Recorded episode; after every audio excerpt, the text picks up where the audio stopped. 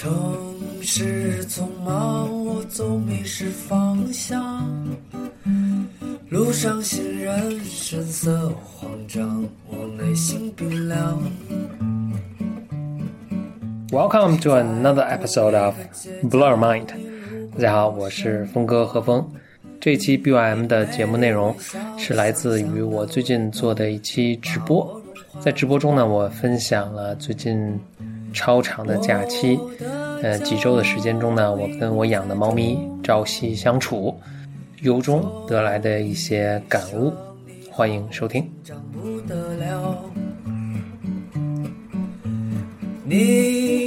很高兴这次邀请到了我的这个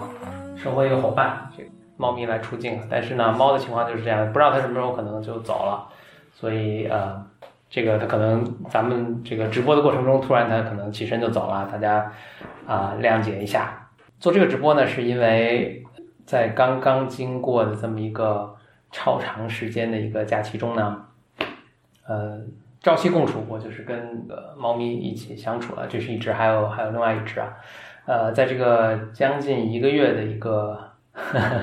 有人说猫咪看着很困，在这个将近一个月的时间呢，其实以前可能真的没有这么长时间每天跟它们在一起相处，呃，那这一个月几乎怎么没怎么出门呢，就每天就看着啊猫咪，其实给我，那么还有给它们照顾啊、喂食啊、铲屎啊等等，其实。呃，我还有挺多呃感慨想法，呃，另外呢，就是在网上其实也看到一些有些很温暖，但有些很难过的一些事情，比如说，呃，有这个由于这个交通的管制呢，导致呃咱们有有些人这个春节回去的这个时候，猫咪呃或者宠物吧啊、落在家里，但是在这个这个十几天之后，可能都断粮断水。但是呢，很温暖的就是呢，其实还是呃各个城市啊，包括武汉当地都有这个志愿者，呃，去帮助这些没有来不及回家的主人呢，去照看和喂养啊、他们的这个猫咪，就令人很感动啊。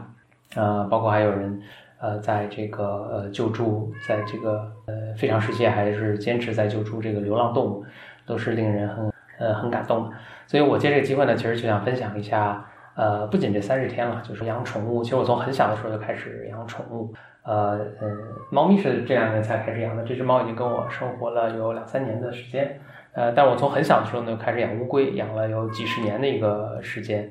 呃，所以我从很小就开始养宠养宠物。呃，就养宠物过程中呢有很多这个感受。今天其实跟大家呃一起来分享一下啊，大概有三个点。呃，第一点呢就是，呃，你跟猫咪一起跟宠物一起生活的时候呢，你就会。呃，有这个体会，其实宠物生活是它要有一个特别、特别安全、特别固定的这个生活的结构。像过去这三十多、三十三十天吧，二二十多天的时候，你就能很清楚的感觉到，就它什么时候它要开始，它要吃东西。这时候如果你还赖在床上，它就会过来给你要吃的。它什么时候会去上厕所？它什么时候呢需要来跟你玩儿？如果养的是狗的话呢，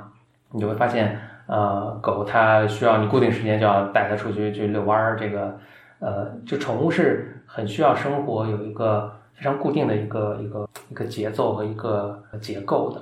呃，大家养猫就可能就会就就会知道一点，就是猫其实是特别容易呃，我刚开始养猫的时候也 也知道这个事儿，听着还是觉得特别人性化的一种比喻，就猫是特别容易压力山大。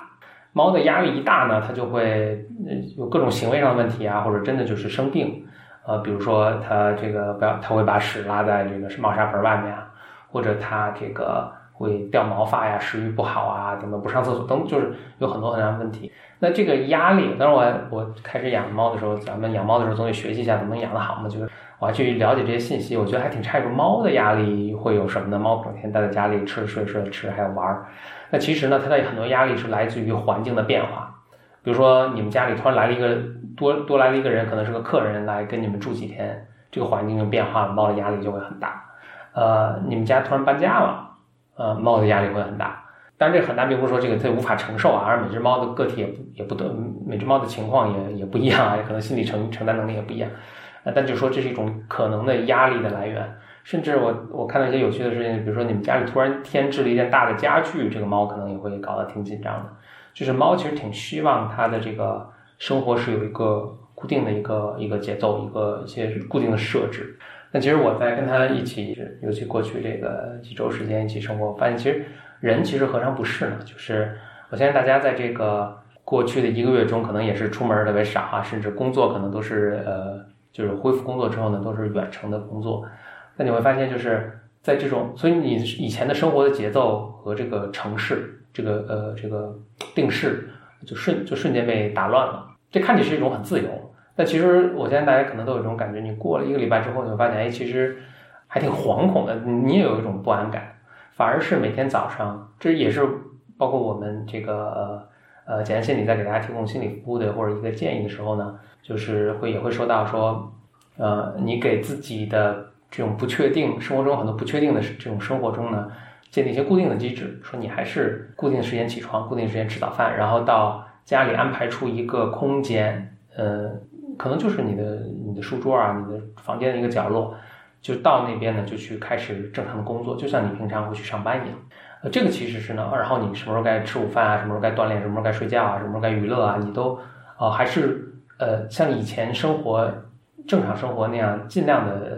同样的一个节奏。其实这是会给你的生活带来很多的安全感和确定性的。呃，就是本质上，其实我们跟我们跟他都是哺乳动物。呃，并没有那么大的差别，就他们需要他们生活中的稳定性，然后呃确定的这些这些设置，呃，咱们人呢其实也是一样的。我以前曾经在就是学习怎么科学养猫吧，养小动物的时候呢，我看到一个一个国外的一个兽医的建议，他说挺有意思，他说，呃，在这个逢年过节的时候，可能在国外可能就是圣诞节了，在中国可能就是呃咱们的春节。呃，要特别好好的关照宠物，因为宠物在这段时间是特别容易压力山大，特别紧张。因为在可能在美国也是，大家就突然家里可能来了很多人，就亲近，比如圣诞，呃，圣诞节大家可能也休息啊，或者也有这个这个呃，或者比如感恩节什么，在外地的这个亲戚或者子女也会回家，跟咱们中国春节有点像。呃，那这这时间呢，其实家里有宠物的话，它这个会突然感觉这个生活，这个家里生活产生了很大的变化，它就变得特别紧张。所以就呃，这个期间要特别好好的关照他们，呃，关照他们的感受。呃，咱们春节呢，其实也是这样，尤其刚过的这个处于一个非常特殊的一个，不管从时间上啊，还是从很多这个我们以前春节上的设置上，都产生了巨大的变化。这时候呢，其实呃，要特别关注关注你的宠物。呃，第二点呢，我想跟大家，刚才第一点啊，就是呃，宠物的生活需要一个结构，你的生活呢，你如果想健康的生活呢？或者生活的感觉有安全感呢？你的生活也需要一个结构。我想跟大家分享第二点呢，就是跟咱们这次这个海报上这句话其实有一定关系的。呃，这个海报上说的是一个猫咪的一个语气来说，就说 OK，你现在可以谈恋爱了。呃，是我刚刚开始工作的时候，我当时有一位一位经理，他就这个我们就是新加入工作的这一些呃这几个应届毕业生嘛，那就是经理来给我们。呃，算迎迎新，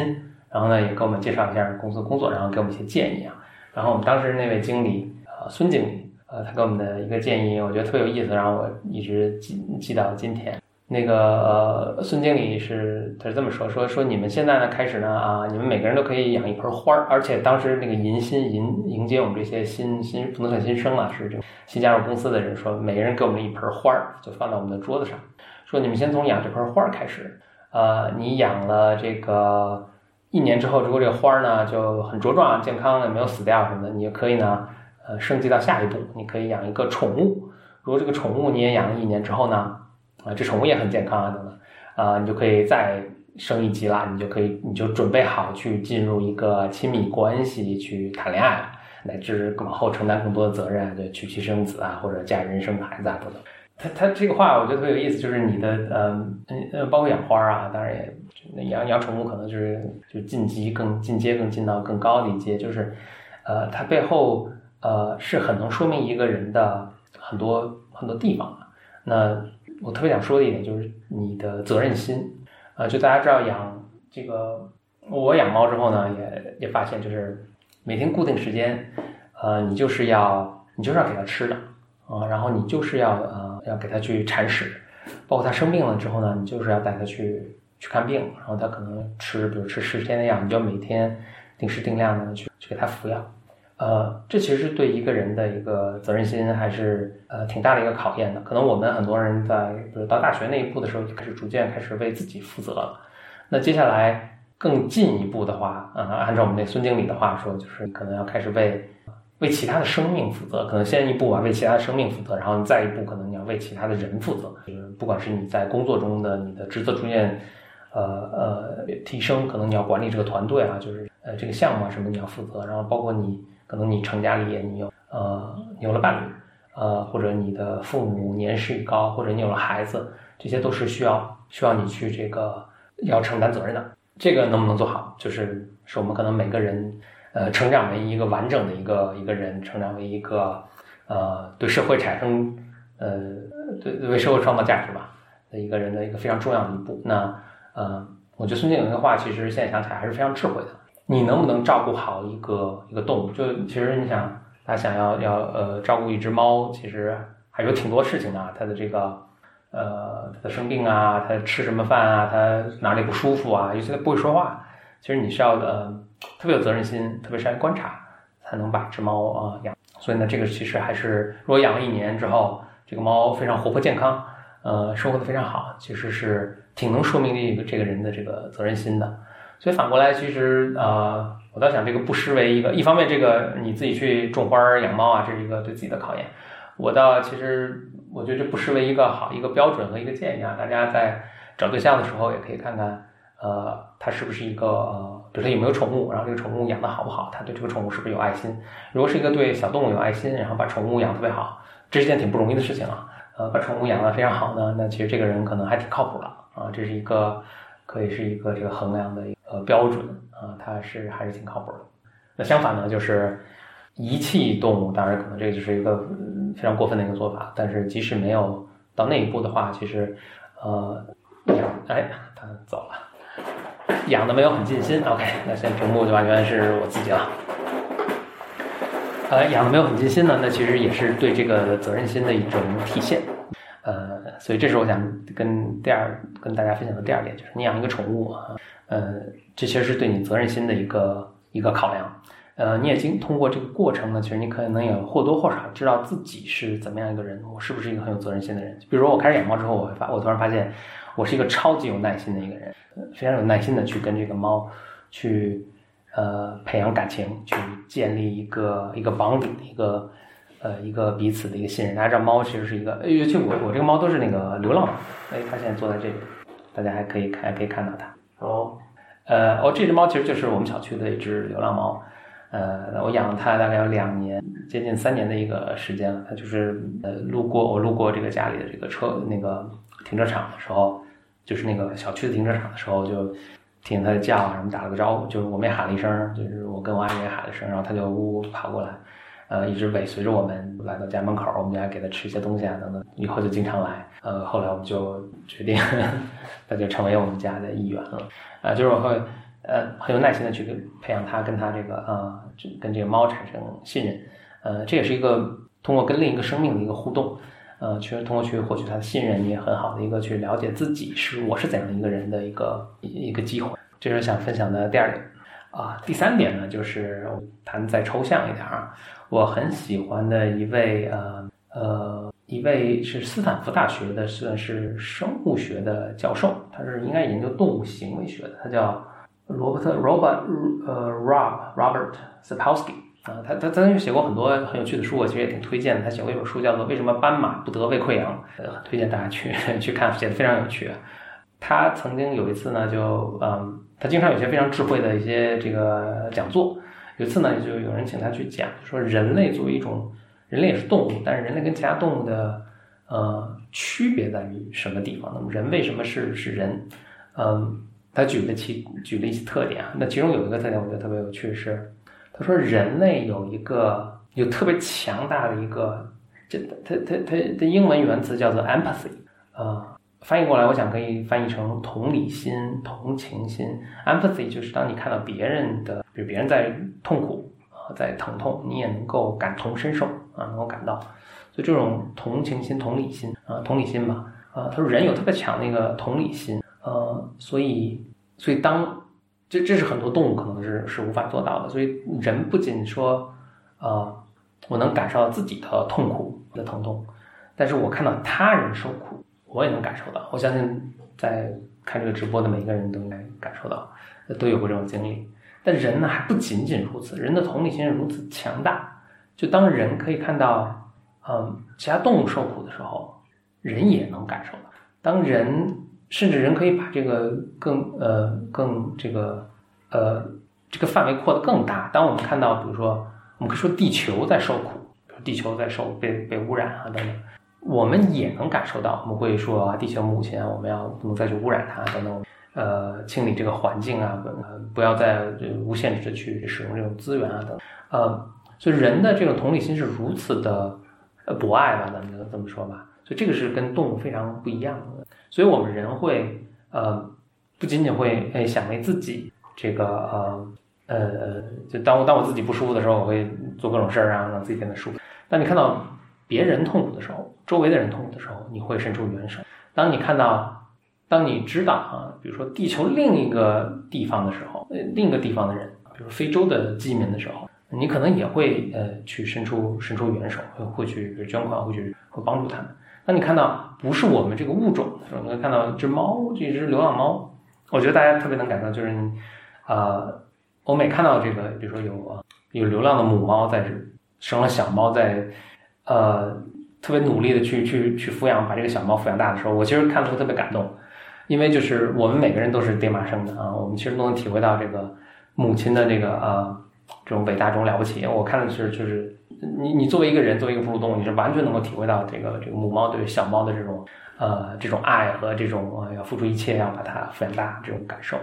啊这种这种动机啊，所以你看到一只流浪猫，就比如说受伤了，或者它在努力的抚养它的子女，其实你也能够呃被感动，你也很多人也会去帮助，呃呃，这这是一个非常非常，我觉得作为人性啊非常伟大、非常了不起的一点。嗯，甚至我后来还听到一个理论啊，就是说人之所以能够，嗯，就人有这么大的智慧啊，呃，人的智慧中其实非常非常，呃，也是人类很独特的一点，就是其他动物没有的是，人类可以延迟满足。嗯，大家肯定都听说过那个，呃，那个棉花糖实验，就是找几个四岁的小孩儿，就是给他们棉花糖，看他们能忍住多长时间不吃，对吧？那些忍的时间最长的这些孩子呢，最后就是。就毅力特别强呗，然后他们以后这个学习、事业啊、生活也都更成功。就是这是人性特别重要的一点。你看动物是很难很难做到这一点，但人为什么能做到延迟满足呢？很大程度上也跟刚才说这个同理心有关系。就是我能够，呃，我这同理心可以甚至可以超越时间，我能够想到，比如未来一小时、未来一周、未来一年、未来十年的我。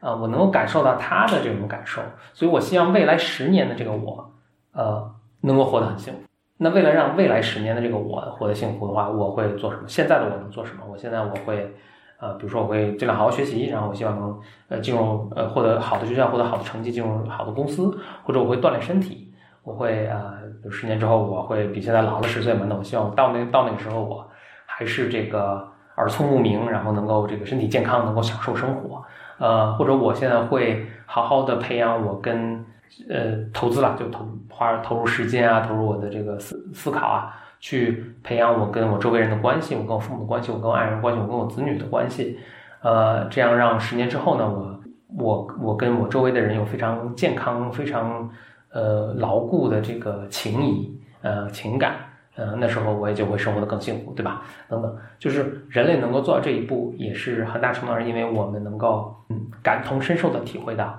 呃，未来十年、二十年的我们自己的那种感受。所以就说回来，所以当比如说你在你在街上看到流浪动物在受苦，呃，你的这个你可能啊心里很很揪心，然后你可能会做一些这个一些事情去帮助他们，这个也是其实是你。很本质的一个人性在在起作用，所以这个呃，所以呃，就说回来就是这个这个 empathy 这个同理心是呃，咱们刚才说那个那个那个孙总啊，孙经理当时跟我说的是，你呃你小动物能够养好，那其实养好的很大之一就是有同理心，就当我看到小动物受苦的时候，我能够啊，我自己也很很很难过，然后我希望让它的情况变好，那这个是成为一个。呃好的生活的 partner，就生活的伴侣也好啊，好好的父母哈，好的呃儿女啊的，或者好的这个甚至商业上的伙伴，其实很重要的呃很重要的一点，能感受到别人的痛苦。那其实甚至更重要一点，就不不仅仅是说 OK，我希望他，呃，我觉得养猫这也是我我很有体会的一点。呃，就养猫也并不仅仅是说，嗯，我希望这个猫过得更好。那我以我觉得什么是更好来去养这个猫，嗯，而是我真的有很很强的 empathy，我能感受到它想要什么样的生活，它在什么情况下去舒服，而不是我觉得它什么样什么情况下舒服。我举个很具体的例子啊，就是其实猫呢就应该活得像猫的那个样子。呃，就我就看到有些人会给猫这个。呃，穿衣服，穿衣服可能还罢了，但是有些人会给猫，呃，染它的毛发。这个且不说这个染的这些东西可能是有毒啊，猫可能自己会舔了什么的。呃，这个就是人按照人觉得猫会，这可能都是更过分了。人其实只可能是些主人为了满满足自己的这个喜好，然后让猫像他这样生活，或者有时候他觉得猫冷，我给它穿穿衣服。呃，所以是。那也是人按照他觉得猫的感受是什么样去去养这个猫，那这个其实还不是还不是 empathy 的一个更高的一个水平，其实更高的一个水平就是你要想一只猫在什么样的情况下生活是呃它更开心的。其实猫是哺乳动物啊，所以我们其实还是比较容易呃体会到，因为它跟我们真的其实这个共享很多这个。咱们说共享很多脑回路啊，所以他那个他也会抚养子女啊，他也会恐恐惧啊，他会开心啊，他会舒服啊，他会放松啊，他会压力山大等等。呃，这个是呃，他跟我们就是我们非常能够体会到猫的这个种种这个感受，所以可能还更容易养一些。我其实还养了，说到我这个，我很小就开始养动物，当时养的那个嗯小动物是乌龟。当乌龟的，你要想体会到它的这个。我不知道这个词用在这个乌龟是爬行动物身上合适不合适，但是它喜怒哀乐，但乌龟肯定是有，比如说不安，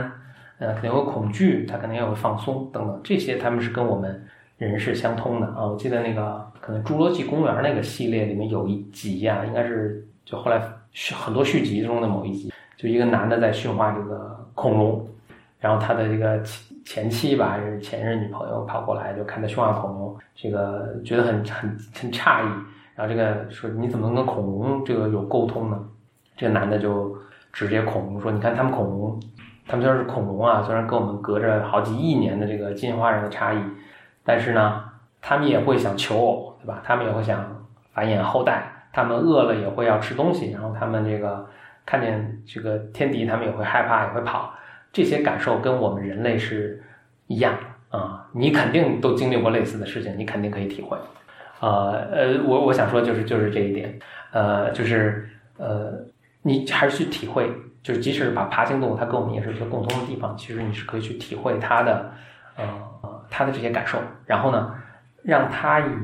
它合适的生活方式去生活。这有关乌龟呢，我就讲一个一个例子，就是这是我在可能养了乌龟的养了二十年之后的事情。我养了乌龟这么长时间之后呢，有一天我去观察它的时候。这是我跟我我当时女朋友一起啊看我这养了几十年的乌龟，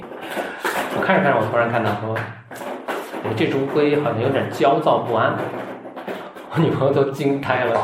我看这几只乌龟，我养不止一只，说我看这几只乌龟，完全看不出有什么行为上的区别，你怎么感觉到这个乌龟焦躁不安呢？我说，当你观察它们观察了这个二十年的时候呢，你那个焦这个乌龟焦躁，它的行为上有什么呃变化？你是你你就能够感受到，后来呢，我我猜它是应该是就是它肚子里面有蛋，乌龟是卵生，它肚子里面有蛋，它可能是那个呃难产，这个蛋生不出来，这个乌龟有时候是会有这样的问题，就就带它去这个宠物医院，还拍了 X 光啊什么的，就果然它这个这里是有蛋，然后它这个所以导致它焦躁不安，然后食欲也不好啊等等，嗯，所以举这个例子呢就是说，嗯，你真的爱爱它。你就能够，这对人当然是，就如果你爱的对象是人，当然是；但你对爱爱对象是动物的话，也是完全一样的。甚至植物应该也是一样的。呃，你真的爱它，其实你就能有很强的同理心，你能感受到它的不舒适。呃，哪怕是乌龟啊，哪怕是乌龟，而且呢，呃，你就会让它在尽量一个它觉得舒服、安全的环境里。那其实对这个对动物来说，那就是乌龟或者爬行动物要活得像爬行动物的样子。呃，这个猫咪呢要活得像猫咪的样子，狗呢要活像狗的样子，然后其他动物呢，呃，像它养鱼啊什么，啊它一个正常的一个特别舒展，就有点像它在自然中生活的样子去生活。呃，这个可能是一个同理心，但我甚至我想把它再拔高一些，我觉得这就是其实爱的一个最高的一个境界。啊，其实呃，当你，我觉得这就是我养猫啊，猫它教给我的这个。但其实这个这个这个体会或者这个领悟吧，对于你成为一个作为一个人是非常有帮助。嗯，这猫咪，你养只猫咪，你希望它像一只做猫就应该做猫做的事儿，对吧？猫应该吃猫吃的东西，猫应该，我曾看过有这个有人说这个有有人自己是呃素食主义者。他就非要给猫也吃素食，就是猫也得给随我，对吧？我给猫吃黄瓜、吃胡萝卜。这个我当时看了，其实真的很气愤。就是猫进化出来就是完全吃肉的，它不吃任何素的这个素食的东西，它的肠胃就无法消化这些呃呃这些素食。然后你这么养就可能给养死了。这个就是这就是人非常自私的。呃，那呃，所以你要把宠物养得好，你必须要放下这种 ego 啊，放下这种这种自私一面，一切都围着我转，而是你想真的为对它好是。意味着什么？所以这是为什么我，比如猫狗，我觉得是呃，已经跟人类生活很多年，所以它是非常适合被人类呃跟人类一起生活的。甚至猫都就是 大家养过猫都知道，猫应该是属于没有完全被驯化的。呃，然后还有一些动物，比如说金鱼啊什么，这是就适合做宠物，它已经跟人类生活很多年，它是适应和喜欢跟人一起生活的。但是其实我并不推荐你去饲养那些其他野生动物作为宠物，咱们就呃不要不要养这些东西，因为它们就不应该跟人在一起生活。呃，他们活着也难受，人也难受，甚至有危险。呃，就就不要养野生动物。呃，养宠物咱们就养这种经过这个千万年跟人一起生活，已经适应跟人生活的这种动物。呃呃，那那说回到这个，就是呃，当你从养宠物身上这个过程中学会了同理心之后，呃，其实对于你，比如成为一个很好的家长是很有帮助的。就你的孩子，其实你也能放开，让孩子按照他那个样子。他想要的样子去生活，这就是一个很了不起的，呃呃，父母或者这不能说了不起，我觉得这是父母应该做的。但是真的，因为之所以说的了不起，是因为很多父母就没有做到。呃，此外呢，比如说你，呃，作为你，呃，你管理一个公司啊，或者你，呃，你跟周围的人相处啊，甚至反过来你跟你父母的相处啊，你就你也不不应该去改变你的父母，你也希望你的父母按照他们想要的生活那样去去生活。嗯，这个能不能放下你自己的这个 ego，然后能够做到这一步，然后这个放手。呃，去尊重他们的选择，呃，这个 empathy 是体会到他们的喜怒哀乐，然后支持他们的决定，并且为他们这个取得的成绩而而骄傲自豪。我觉得这个是这个是猫咪，猫咪教给我的这个怎么做一个更好的一个一个人。OK，所以呢，今天就是想跟大家分享的以上三点啊，其实我就再重复一下。第一点呢是，呃，生活是需要有结构的，生活是需要有这个。routine 这个一个一个规律的对宠物是这样，对猫咪是这样，对人呢，对你呢也是这样。呃，养宠物呢，其实是一个非常好的锻炼自己、锻炼一个人责任心，或者去考去考验一个人责任心的一个一个事情。就我看到，其实很多有很多父母啊，呃，会孩子小的时候拿一个宠物来，小猫小狗啊，然后让这个孩子负责来养，然后这个孩子跟这个小宠物一起一起长大。啊，他负责铲屎啊，他负责带着看病啊，他负责给他喂食啊，等等，这是一个很好的锻炼责任心的一个呃一个机会，呃，所以呢，大家其实看到对宠物有爱心，呃，养或者养宠物养特别好的啊，这个可能是一个非常好的人选。像我们孙总当年跟我们说的，就是你养宠物养一年，这个宠物健康活泼成长，你可能就可以呃准备开始谈恋爱了。呃，最后我想说一点呢，就是最后一点呢，就是呃特别了不起的一点，特别伟大的一点。呃，就是人有 empathy，人有呃同理心。其实我们呃在养宠物的过程中的喜怒哀乐，或者我们看到街上流浪动物的这个呃受的苦，呃我们心中的难受，然后我们会伸出我们的援助之手，呃这都是我们人性的一部分，这是非常呃非常值得我们大家嗯欣赏和我们值得更发扬发扬光大吧，更更提倡的呃人性非常本质的一部分。所以呢。其实说到最后，我也想就是说，呃，领养代替购买，呃，大家如果呃想成为一个 很有责任心的一个人，呃，或者想呃呃这个自己很希望有一只宠物的话呢，呃，我是很鼓励大家去领养呃流浪动物。你所在的城市呢，几乎肯定都有这种呃救助流浪动物，并且帮助他们找领养的呃这个民间的这种机构或者这种非盈利的这种机构。呃，其实，在微博上搜一下也可以，就是你所在的城市，比如说杭州，然后领养关键词，基本就能都能可以搜到。或者当地呢有自己的这个志愿者，他自己救助了动物，呃呃，在帮助找家，帮帮他们找这个呃永远的家，呃很多。我的这两只呢，嗯呃猫呢，其实都是我领养的，一只一只是刚才自己找上门的，还有一只它一直没有出境啊，它是那个呃我在北京的这个呃呃幸运土猫这家机构呃领养的，北京我相信也也挺多，然后世界呃这个中国各个城市呢应该也都有。呃，所以今天跟大家想跟大家分享的大概就是这些。大家如果有什么问题呢，其实也可以在这边呃来这个刷屏来提问。然后呢，也欢迎大家来呃关注我的个人微博，我的微博叫 b y m b y m b r o 风，叫 b y m bro 风。呃，那为什么叫 b y m 呢？b y m 就是那个我跟我的搭档呢简历里我们一起做的一个播客节目，这个全称呢叫做 Blow Your Mind，呃，简称就叫 b y m 呃，这个播客呢我们也做了有呃一两年之久了，其实有很多非常有趣的话题，我们谈过女性的话题、职场的话题啊，以及人工智能啊、科学啊、心理啊等等很多。各大的这个音频平台上，或者是这种呃泛播客的这个呃这个播客节目的这种播放器播播放的 APP 上，应该都可以搜到，就搜 BYM 啊就可以呃收听我们的节目了。然后我们节目确实有很大的一个社区。呃，收听我们节目的的朋友们都叫 Bimers，啊，我们在一起呢，就是也做很多很有趣的这个线上线下的活动啊，线下的聚会啊，线上呢我们会做这个呃年报的学习呀，养猫群啊，呃，这各个城市的这种群啊很多，啊，活动非常丰富多彩。哦，对，其实忘了介绍一下本人，我本人我本人叫就 Bro 风，大家呃就是峰哥啊，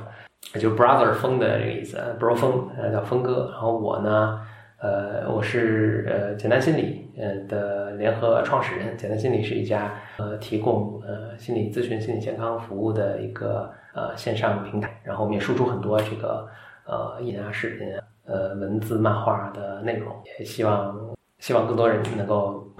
关注呃心理健康，然后呢也活得可能更更健康、更舒展，对吧？就像宠动物、小动物要。按照它特别舒展、特别舒服的方式去活着。其实你看，呃，我觉得最美的一个画面就是，大家如果看动物世界的话，就是个动物，那你是企鹅也好，你是这个呃猎豹也好啊，从从从南极到赤道，呃，它在它自己特别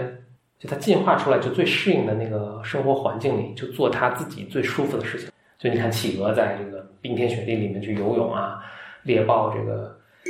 在这个非洲的这个草原上，这个奔跑啊，这就是最美的啊，嗯，所以动物其实都知道自己在什么样的环境下生活最舒服啊，它就换个环境，它就就像猫一样，压力山大受不了。所以动物一放到它自己如鱼得水，一放到它自己特别舒服的环境呢，就活得特别舒服。